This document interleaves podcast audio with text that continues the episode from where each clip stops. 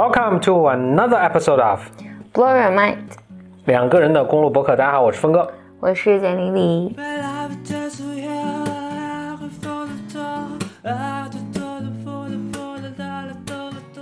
今天是不是非常激动的一期？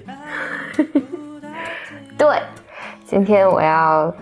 呃践行我的诺言。嗯，就简丽丽万众瞩目期待的简丽丽的女性主义的女性系列系列要开始了。但是在那开始之前，我还有些 housekeeping 的一些事情要简单的跟大家说一下哈。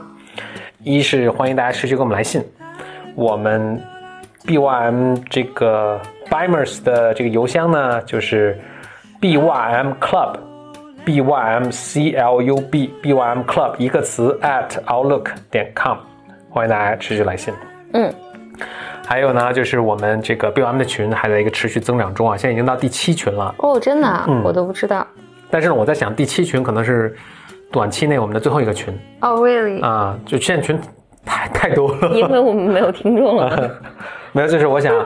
七群满了之后，就暂时不开新的群了。不开新的群意味着大家就没法就不再报名接收呃入群的这个邀请这个过程了。就是，但如果你想入群呢，还是一个方法，或者短期内唯一的一个方法就是，请已经在群的 Bimers 拉你入到现在已经存在的一到七群中的某一个。OK，、OK，就是我们现有的群会越长越胖，现在对，但是暂时不开新的群了。OK，、嗯嗯，以后不。虽然我并不知道为什么，我也没有问过为什么哎。不排除以后会开啊，但是，呃，我然后两个简单的观众的来信啊，一位呢听众的来信，一位听众给我们写到说，特别期待我们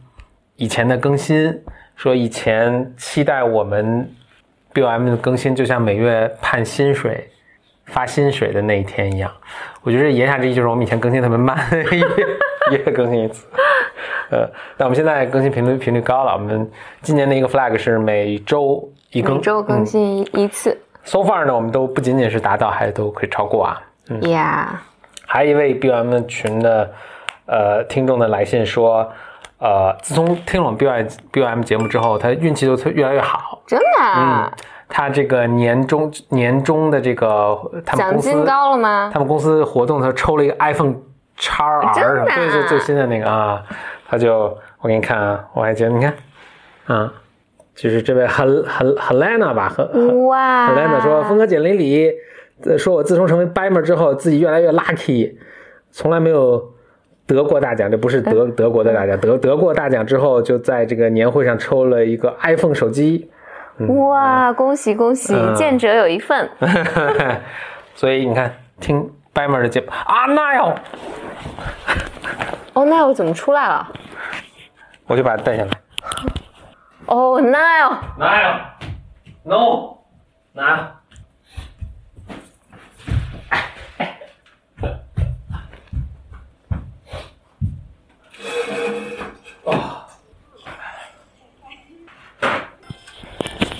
不过回来继续开始。好好，那么 housekeeping 的工作完成，那请简玲迪开始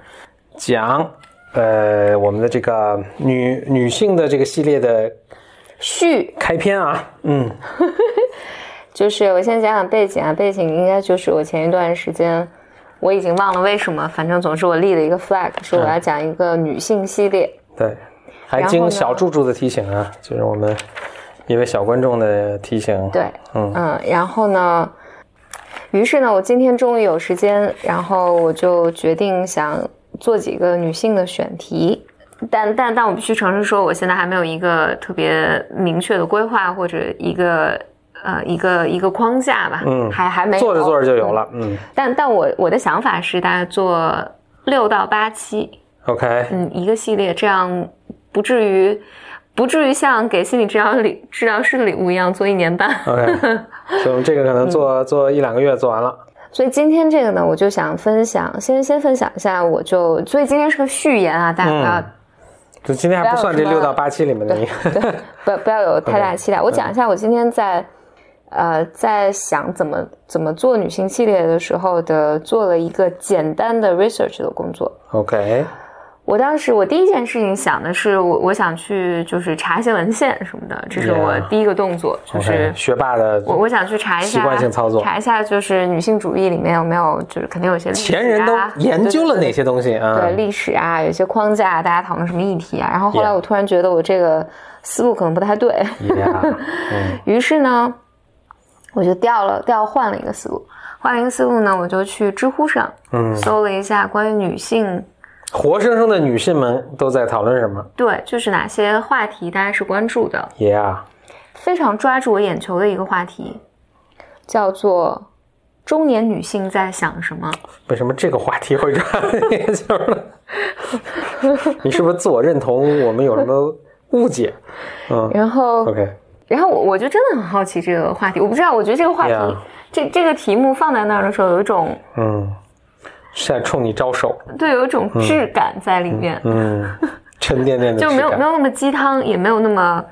aggressive，但我觉得好像就、就就非常 solid，在这个问题在那儿。嗯然后我就看了一下知乎上面的这种高赞的答案，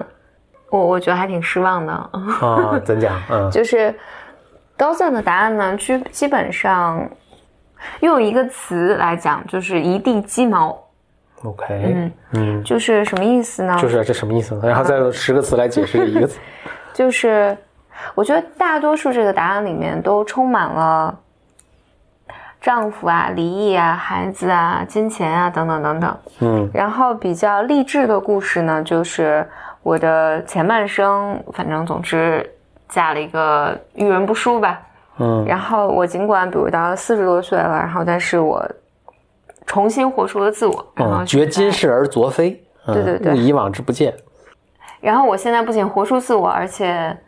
嗯还有其他人在追求我。Yeah，我我看的很不舒服的一点是，比如说他说什么人在追求我呢？比如说我举例二十多岁的特别个子高的小伙，啊，小鲜肉在追求我。对对或者是或者是谁家反正怎么家世显赫，什么追上富富二代啊是、啊是什么什么什么什么人，嗯富 N 代在追求我。嗯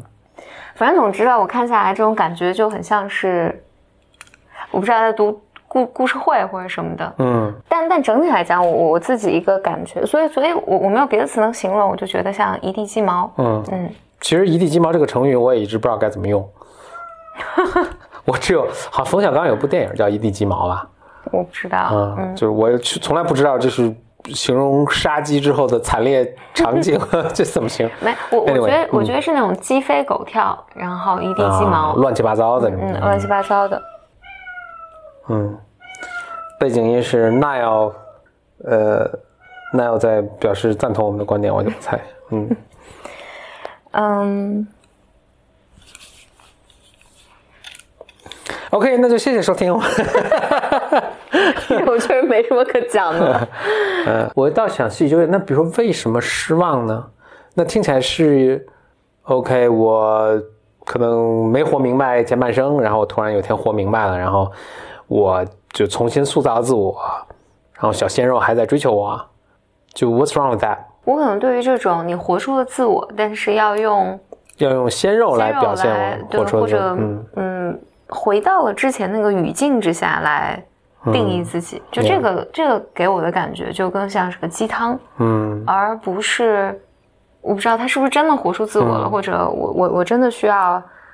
对，反正反正看起来像像一个故事会，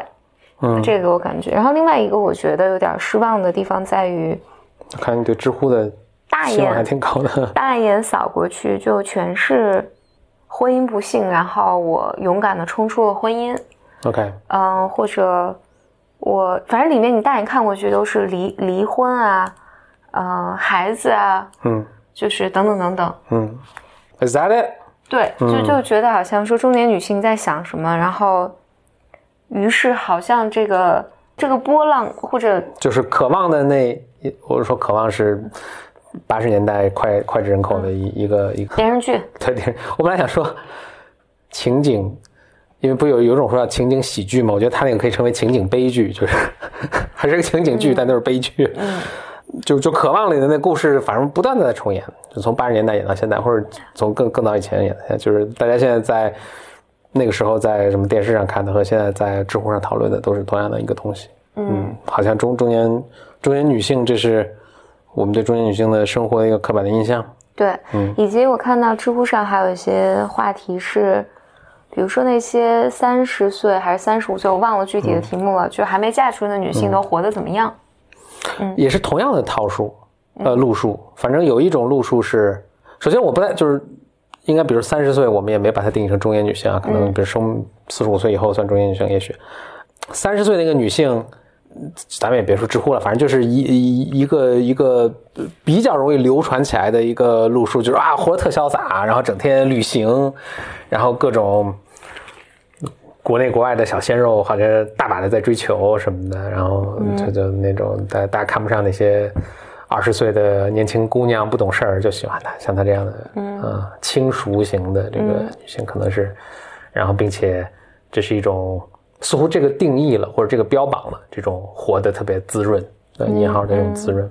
我我我可能是觉得，第一是感觉，当然，我也对这个话题很感兴趣，我也想看三十六岁女性都在干嘛，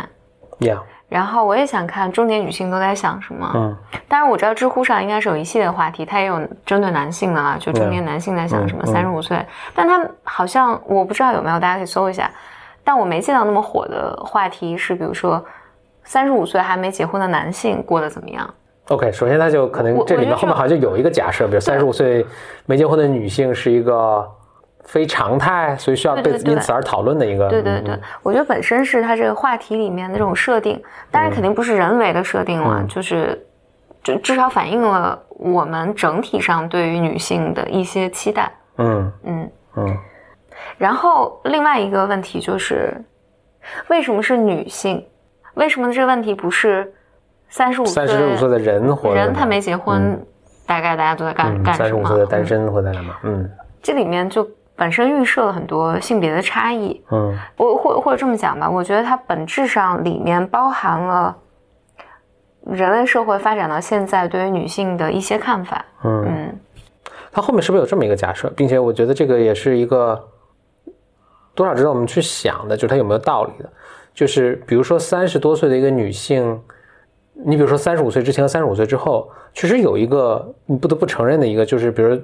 生育期可能是三十五岁以前，嗯，是一个黄金的生育期。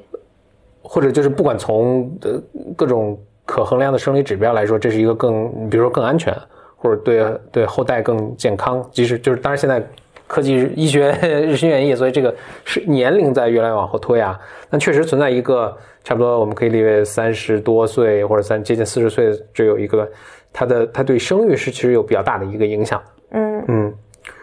所以他会在这个阶段问这个问题，我觉得后面隐含的这么一个，就是说这面临着人生的很重大的一个决定，嗯。就是如果你在这个阶段并不把一些，比如生孩子这个事情解决掉的话，可能失去这个这个窗口就合上了。嗯。对男性的话，这个窗口没有那么明显，因为你四十五岁似乎也可以，当然也也在下降了，但是它这个不是一个那么明显的一个呃分水岭。嗯。嗯嗯，这是我觉得可能男女如果非要追溯到大家在什么？biological 上，就在生理上面有没有什么一个区别的话，我觉得这个可能这是这个原因推动了我们所有的这个对在这个年是在这个年龄段，然后对这个性别的一个关注。嗯嗯嗯，是。然后我我觉得在这儿我可以分享一个我自己的感受，就作为一个三十多岁的女性，Yeah，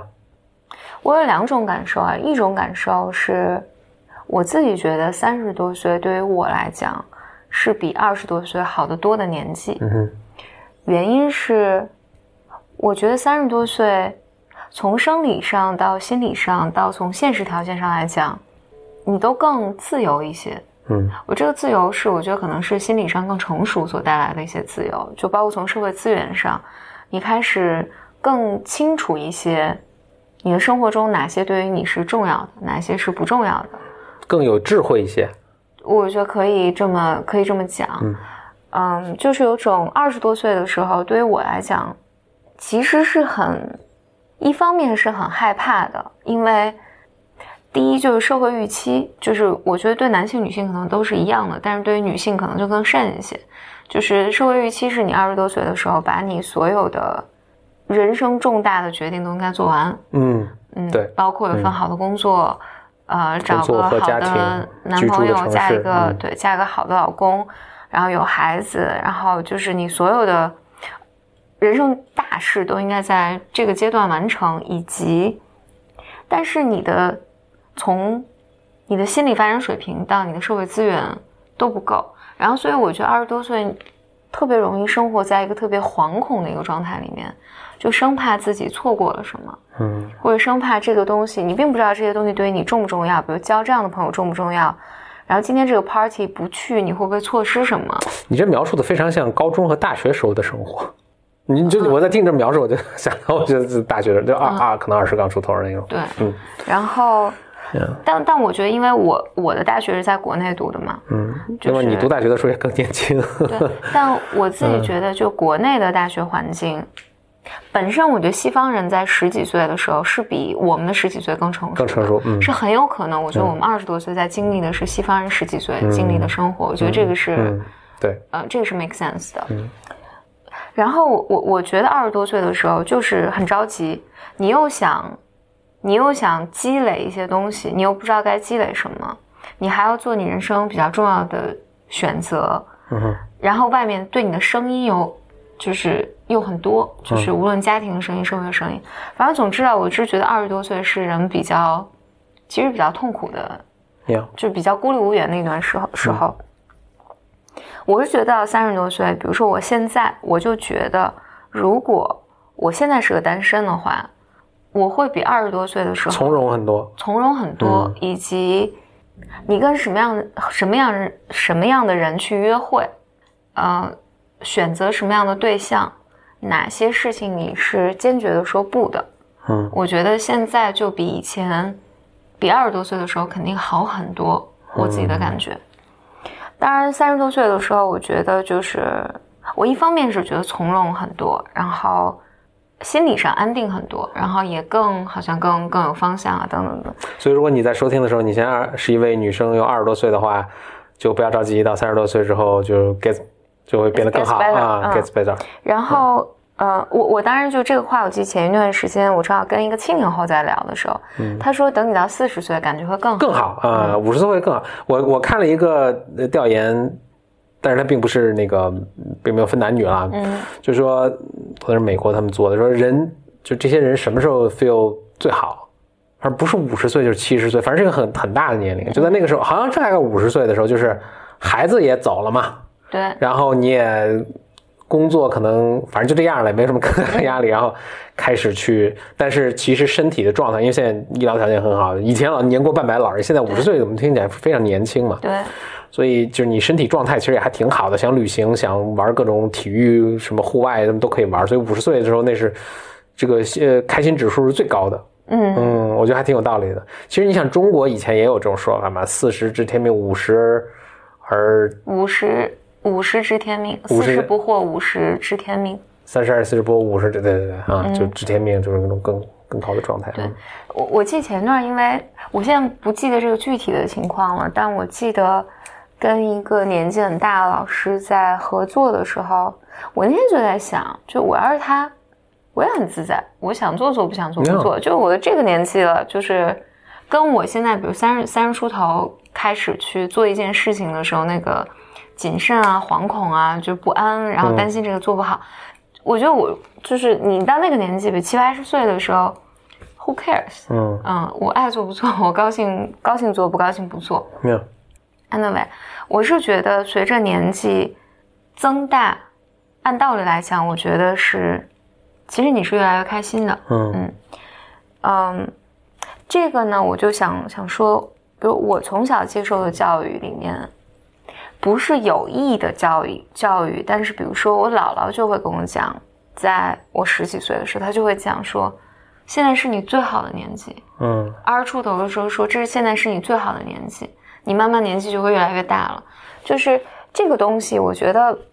它好像就在文化里面，你不是从你姥姥那儿听到，就从你奶奶那儿听到，或者从你领导那儿听到，或者你从你身边的什么莫名其妙的阿姨那儿听到。嗯男性反正我很少有男性长辈会这么跟我讲，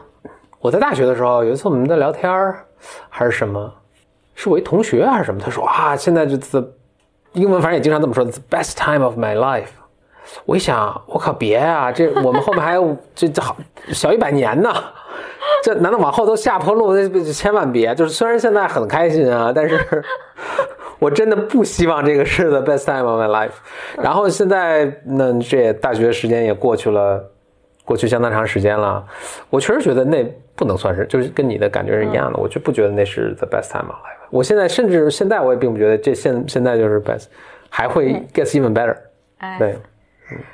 但但这我想就是 一个大喘气儿，就有一个转折，就是哦，就 OK，但是我三十多岁的时候是有焦虑的，嗯。就这种焦虑是仍然是会有社会压力的这种焦虑感，无论是你的人生是不是应该有有一些成就啊，或者是不是你是不是应该比如说结婚有小孩有有孩子啊，嗯，你的人生就这样了吗？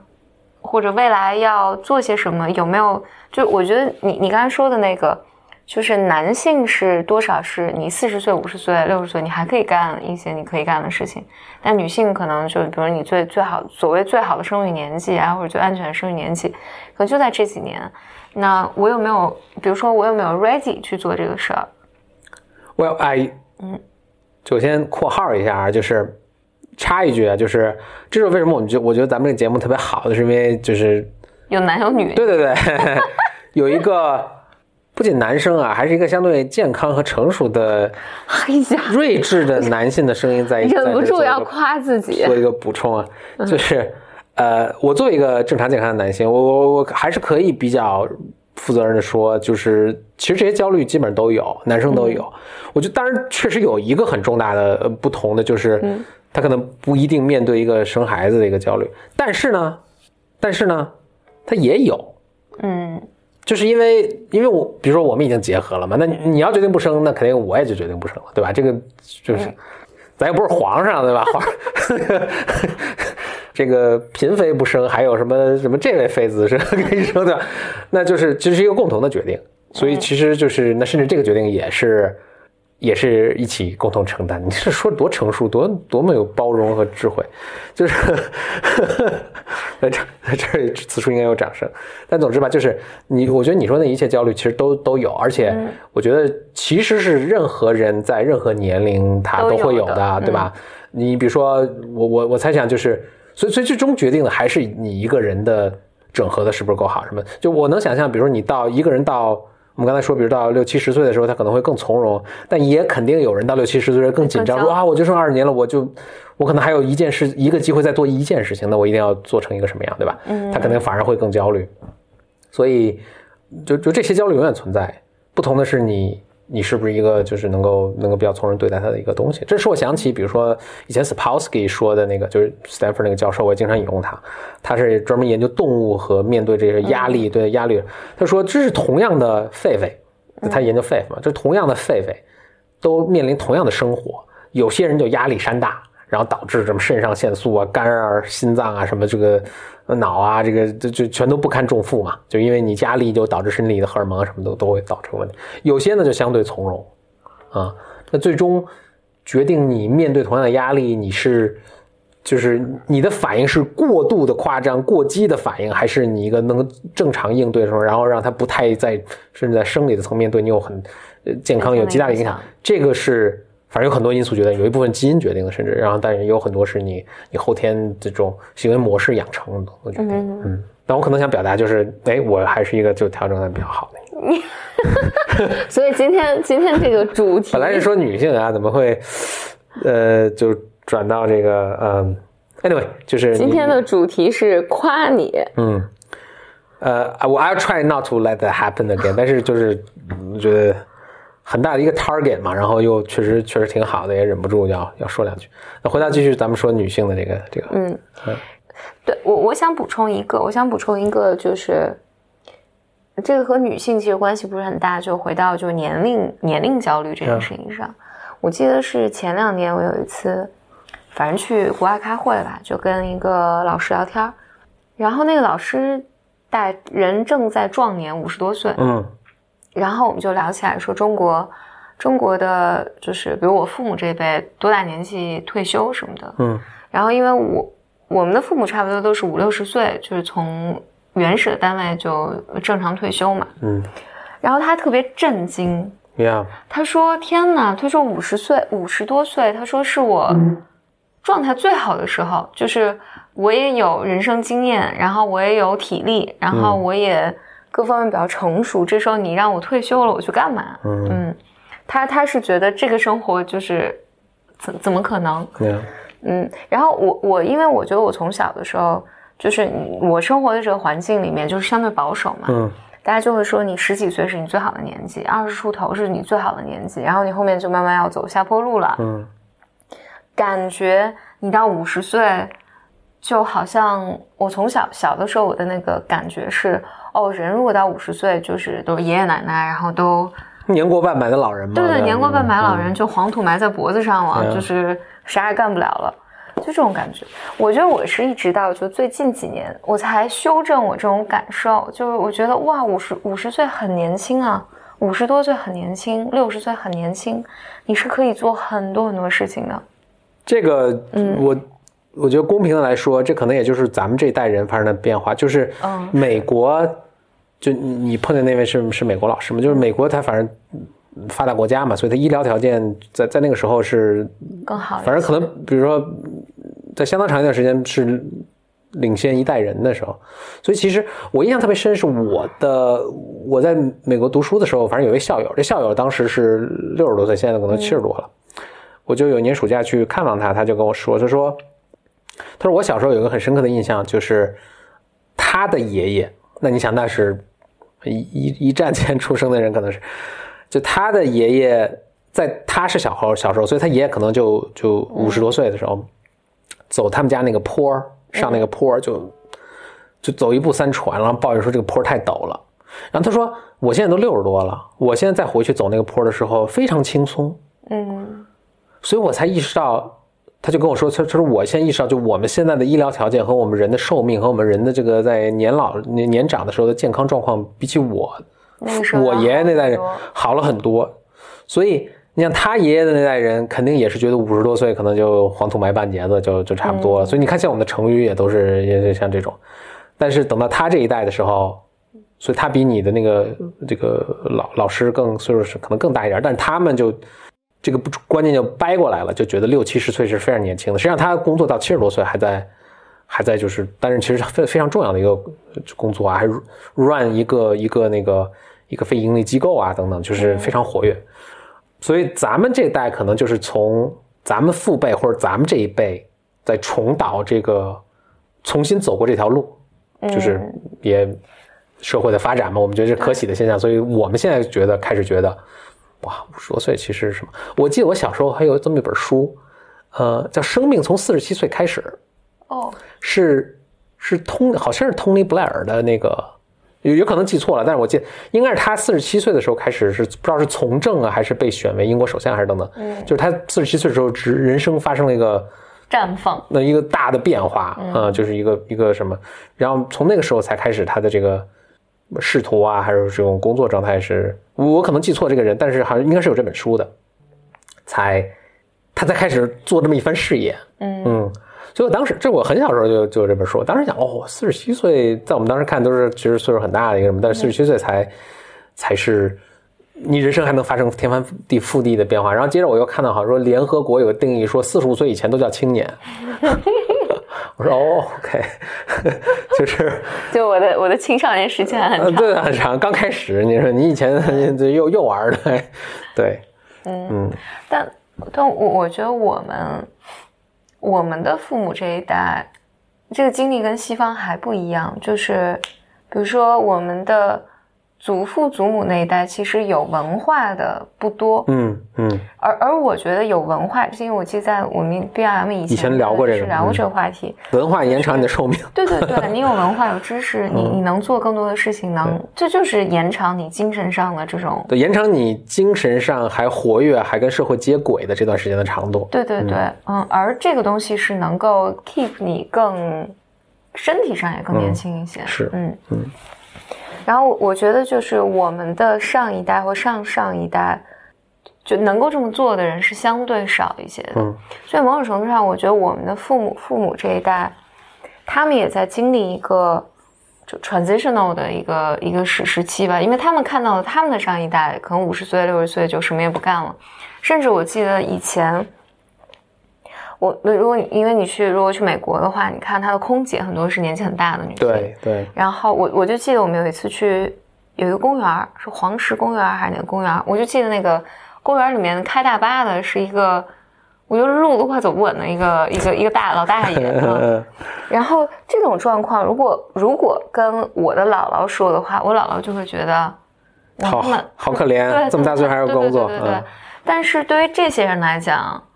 就是很开心的，因为呃，我们也不知道他开心不开心。现在别把话塞人嘴里。他可能确实觉得，哎呦，我这么大岁数还工作，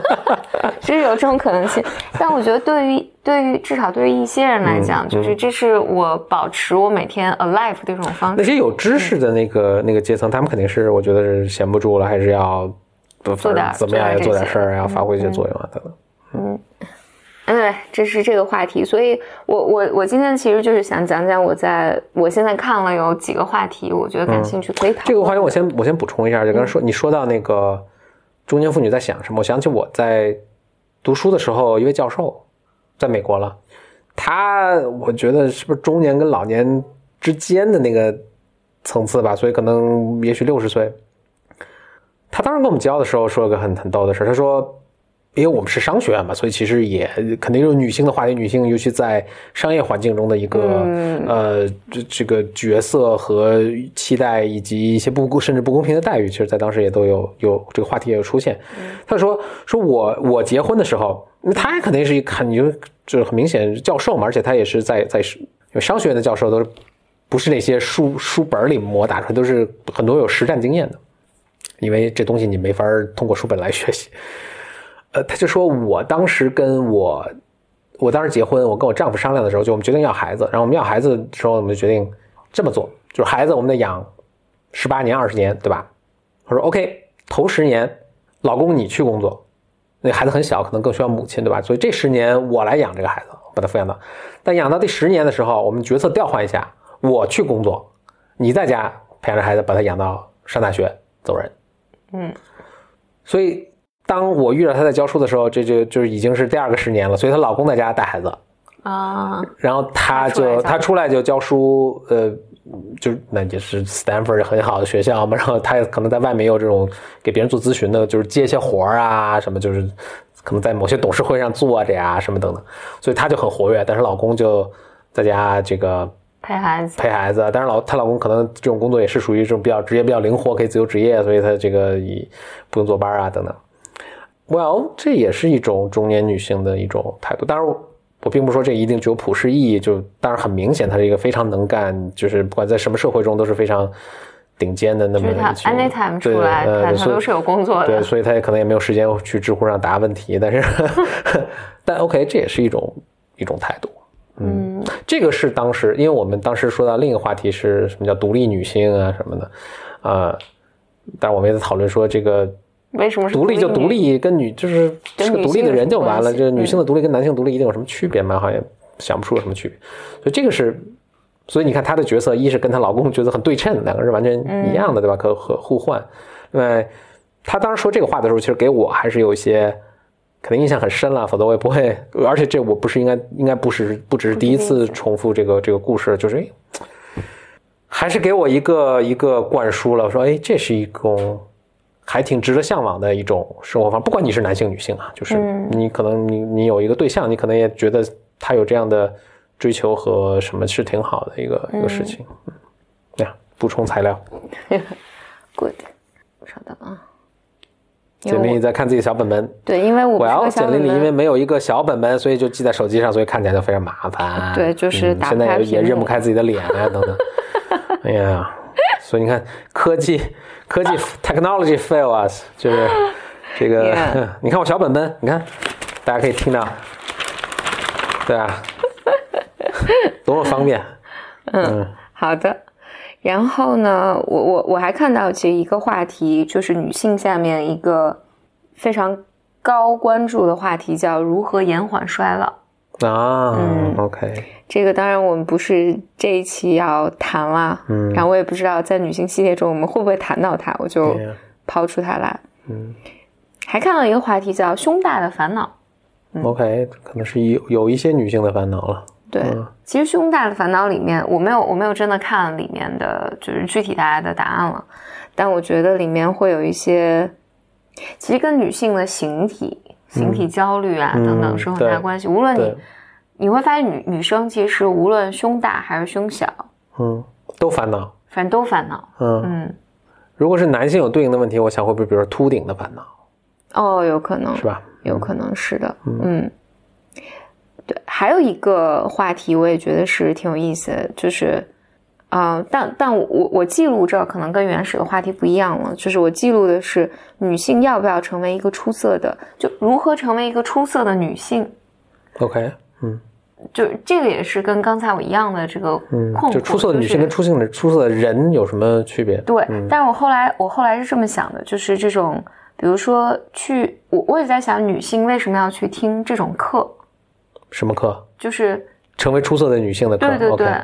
，why？然后后来，但我后来想，对应的就成功学，很多男性去听，你啊，嗯，然后看起来像成功学，好像你看他那种表达方式和内容，似乎就是 target 男性的比较多的一个。所以所以某种程度上，你说的这种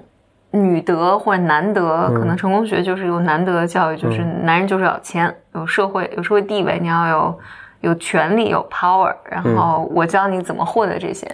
不不不过这个话题你说到这儿，立刻让我想，当然我第一反应也是，OK，出色女性跟出色男性或者跟一个出出色的普通人有什么区别？嗯就有点像问起来，有点像一个作为一个我想成为一个出色的上海人。就是对对这个出色的北京人有什么区别呢？就是你，或者我想成为一个出色的一米六的人，对，就是就是就是我 OK，我我现在我我知道我一米六，然后我有一个出色的计划。哎，哪天我一去量，发现我以前量错，我其实一米六五。OK，我的整个计划要变了，就非常 arbitrary 的一个一个一个一个分割。但是我第二想到的是，我引用钱钟书先生的一句话，钱钟书在钱钟书先生在《围城》里面曾经说到说。女性有自己的，女性自然有女性的聪明伶俐，嗯如果你非要用一些，就什么说世俗或者是那些男性的标准去衡量他，就比如说学历都高不高啊，工作赚钱多不多啊这种东西啊，这就有有点好像呢，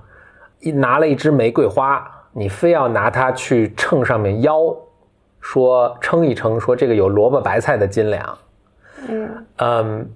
说说你不应该用这个标准去衡量。OK，当然他是钱钟书先生，OK，但钱钟书先生也是怎么就就是生活在那个时代，所以这个话就看你怎么听了啊。就我咱也大师咱也不好说，但是 OK，某种程度上这听起来是一种赞美，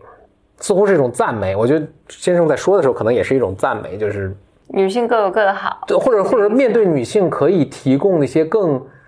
就女性女性可以提供一些更更高级的呃，嗯可能没法说价值的一些更高级的呃呃呃好的东西人性的追求吧。嗯啊，你非要去拿他赚多少钱去衡量他，或者你在公司里爬到 C 叉 O 的什么 C 什么 O 的什么职位，这个还是其实挺庸俗的啊。嗯我觉得这是一种一种理解啊，我也比较倾向于先先生就是是这个意思。但另一种意思是好像。因为玫瑰花，你也给带来一种好像就是弱不禁风啊，你要呵护啊，要被照顾啊，要被供养起来这种感觉。所以这种比喻是不是以我们现代的这种敏感度和价值观去看，是不是一定让人舒服？可能也不一定啊。但是这是我的一个联想了。嗯明白。，OK，当然，当然这么说，我觉得略有点儿杠的意思，感觉就是你说我跟先生在杠，不不，就是我我当当当我在说，那为什么不是一个出色的人，而要啊，或者一定要为什么不是一个出色的一米六七的人？对，为什么一定要说出色的女性？嗯但是我觉得背后它可能也反，就确实反映一种，比如女性在目前的这个社会里面仍然是很困难的，嗯就是困难在于。我我我觉得女性可能就是有很多很多的问题，我怎么平衡家庭和生活啊，嗯嗯，包括我我在想有一个是这个是我想在以后再讲的，就是比如说我自己开始创业之后，就是记者会经常来问的问题，嗯就是你作为一个女性创业者，有没有遇到什么困难啊？呃，你老公支不支持你啊？你你在你在这种职场上你和投资人见面或者和其他创业者竞争的时候，你有没有遇到什么压力啊？等等等等。我对这这一系列是有一些看法的。这个一种本能的身体不适，嗯，是本能的身体不适。然后，但我觉得对他是有，就是女性，比如说女性在商业中的角色，你的优势和劣势。但我我我我想说的是，女性是有的，你是有天然的优势，也有天然的劣势。然后，但是我觉得和媒体上 portray 出来这种形象是不一样的，就是不是那种。就所有人都垂涎你的美色或者什么，也可能我没什么美美色，所以没人垂涎。对对对，就是不是你你你都要通过身体呀什么，对呀，就嗯不不是这些，但我觉得是是是有女性的这种优势和劣势的。嗯，这个我们会专门做一个选题来。OK，而而且我确实也是，我希望大家也不要这种印象，就是我们是那种。绝对的政治正确流派，就是男女性没有任何差异。我觉得这是明显是也是不对的，就是不管是生理上的差异，还是就是社会对角色的定义不一样，就就是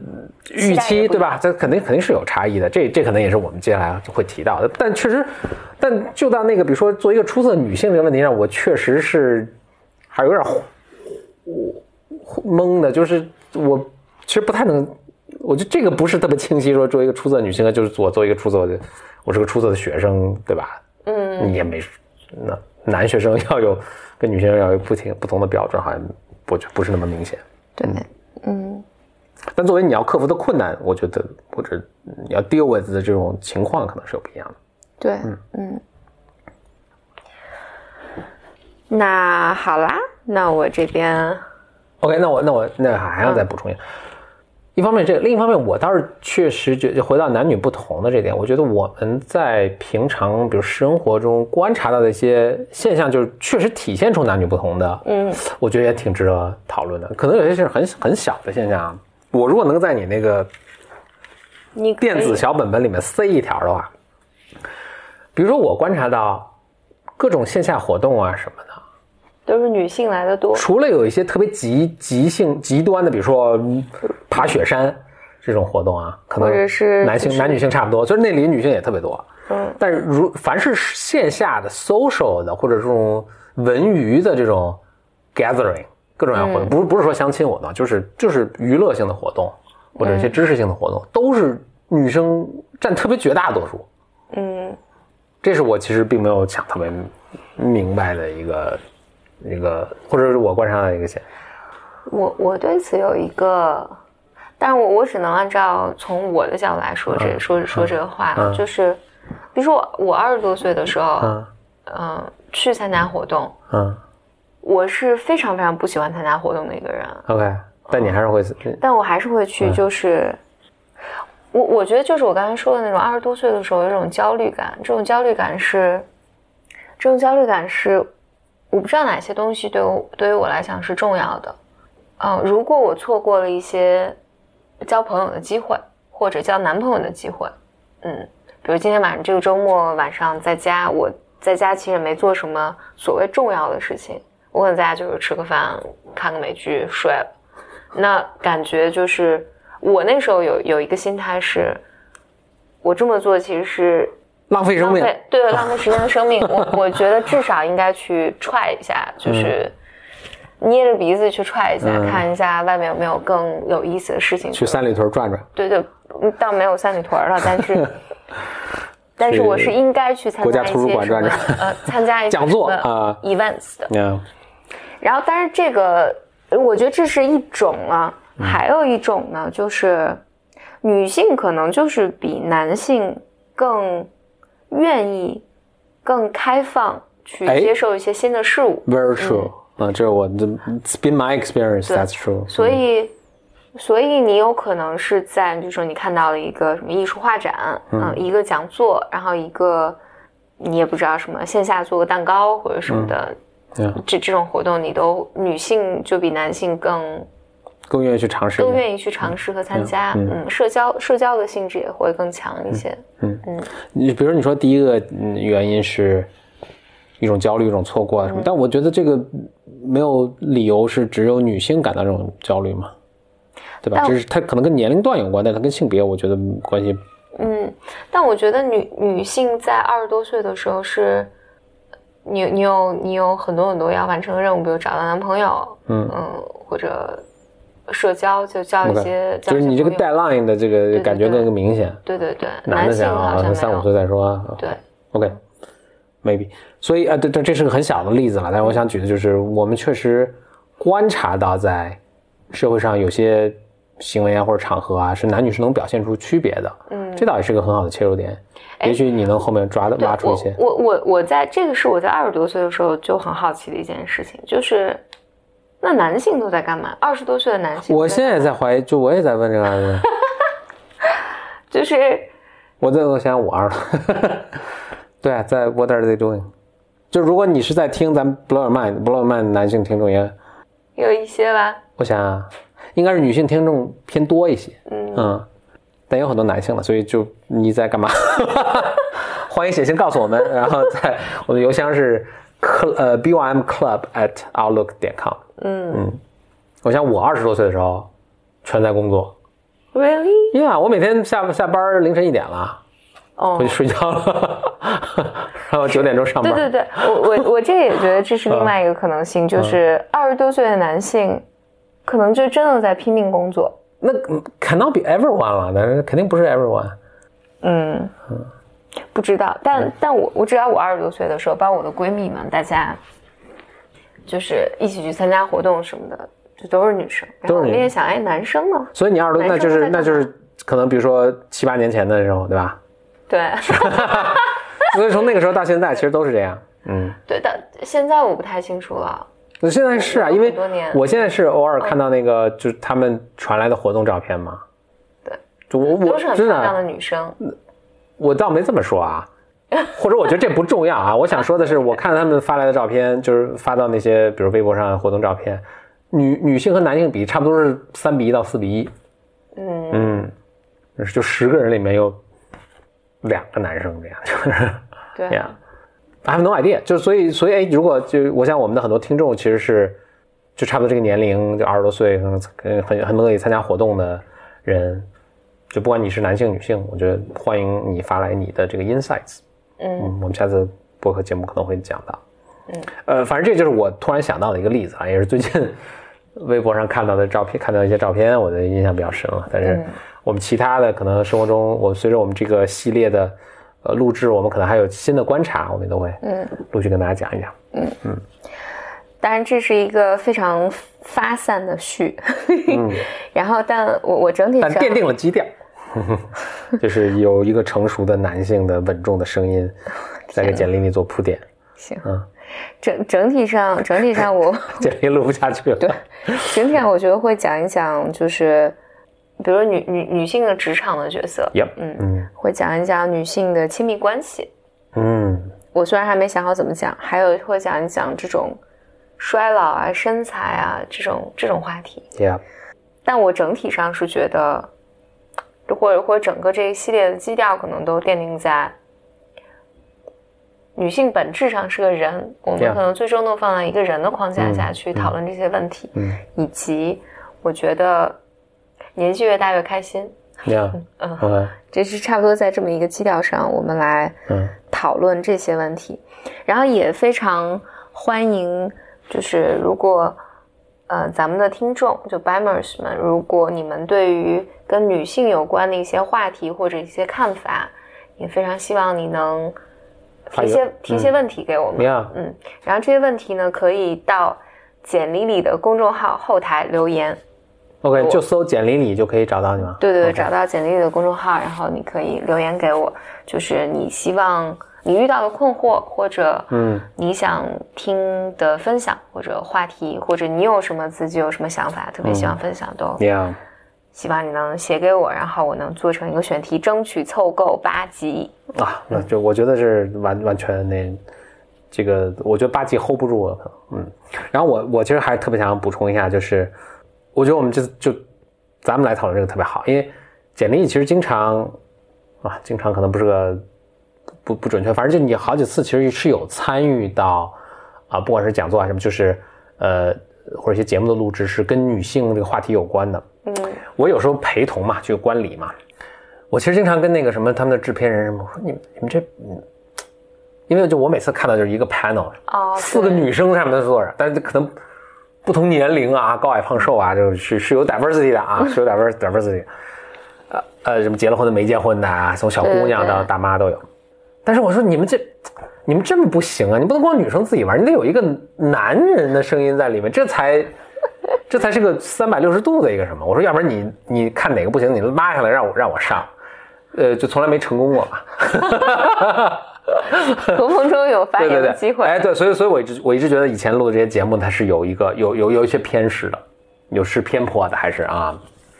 所以这次呢，我们终于我们搭档在一起录一个更平衡的、更 balance 的一个节目，所以我觉得哎，还是能碰碰撞出特别好的一个。就从这从这里面也能听到一些男性视角。对对，嗯嗯，尤其你刚才说的那些话题，我觉得其实男性都是有有值得被听到的一些呃观点啊、看法啊、和想法，想法对对对，嗯，所以很期待，嗯。OK，那